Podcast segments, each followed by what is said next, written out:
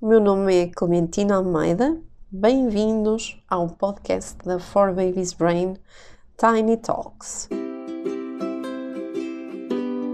Um podcast para ajudar a criar a ponte entre a ciência e aquilo que fazemos na realidade enquanto pais com as nossas crianças.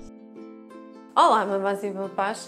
Hoje vamos falar acerca daquele som irritante, dos sons mais irritantes à face da Terra, que é quando os nossos filhos começam a falar assim, a choramingar. Então, Porquê é que este é o som mais irritante à face da Terra? Porque tem que ser, ou seja, basicamente porque é o som que chama mais a nossa atenção e nos impele uma necessidade urgente de agir. Se vocês repararem, falo por mim, é dos sons que mais me irrita quando a minha filha começa a falar assim, a dizer mamãe, por favor, ajuda.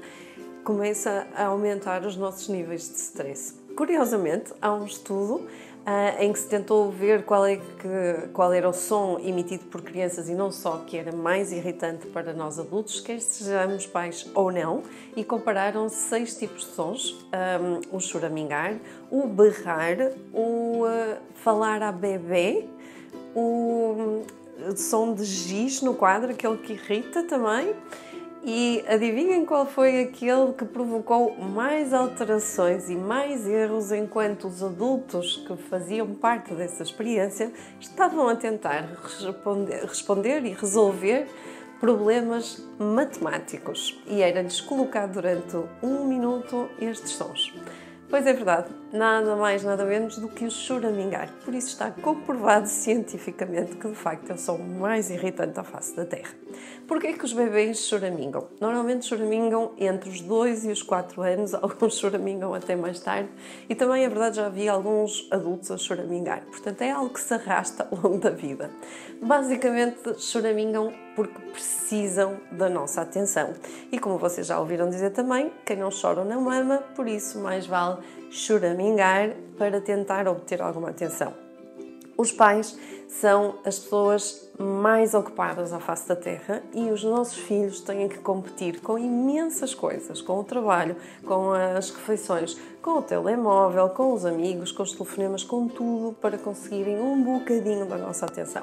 Ok, vocês agora estão a pensar, está bem, mas essa atenção é uma atenção negativa, porque quando eu me viro a dizer não fales assim que eu não te consigo perceber, ou por favor para que eu não te consigo entender, não sei o que é que tu queres, se continuas a choramingar, ou se não, se não parares, não vais ter, sei lá, o doce que nós te prometemos.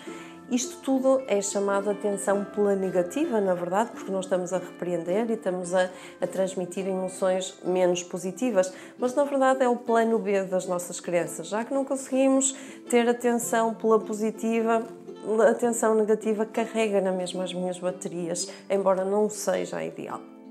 Então, primeira razão, porque precisam da nossa atenção, precisam que nós olhemos para eles e tenhamos atenção àquilo que eles nos querem dizer ou nos querem mostrar. Mais razões para as crianças choramingarem.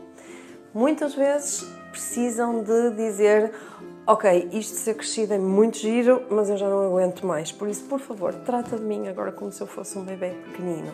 Isto normalmente acontece quando eles estão uh, demasiado lutados de emoções ou com algumas necessidades básicas por responder. Por exemplo, quando estão com sono, quando precisam de beber, quando estão com sede, quando estão com fome. E isto precisa, nas nossas cabeças, intervenção urgente. Ou seja, quando eu percebo que o choramingar da minha criança tem a ver com ok, já não aguento mais, agora por favor cuida de mim, faz qualquer coisa por mim, porque eu tenho uma necessidade básica por uh, satisfazer, pode ser até mudar a fralda ou ir fazer xixi, então na minha cabeça tem que saltar logo a ideia de que, ok, ação rápida sem responder muito ao choramingar e provavelmente ele vai desaparecer. Depois, existem crianças que têm necessidade de conexão. Isto quer dizer o quê? Que muitas vezes no nosso dia a dia nós não prestamos atenção, nós não olhamos para a nossa criança e não passamos tempo um a um com eles. Isto é válido muitas vezes para crianças que têm irmãos e que ficam privadas da atenção mãe-pai de momentos de conexão em que eu digo, imaginem, a criança, o meu filho a minha filha vira-se para mim e diz: Mamãe, vamos brincar? E eu não digo só assim, espera um bocadinho que eu vou acabar isto e vou já ter contigo. Não, eu digo qualquer coisa como: Ok, eu vou acabar isto e vou já brincar contigo porque eu adoro brincar contigo. És a pessoa que mais gosto de brincar. Isto é conectar, isto é ser sensível para a, para a criança e dar-lhes uma sensação de que eles são importantes para alguém. Muito, muito importante para o desenvolvimento da personalidade.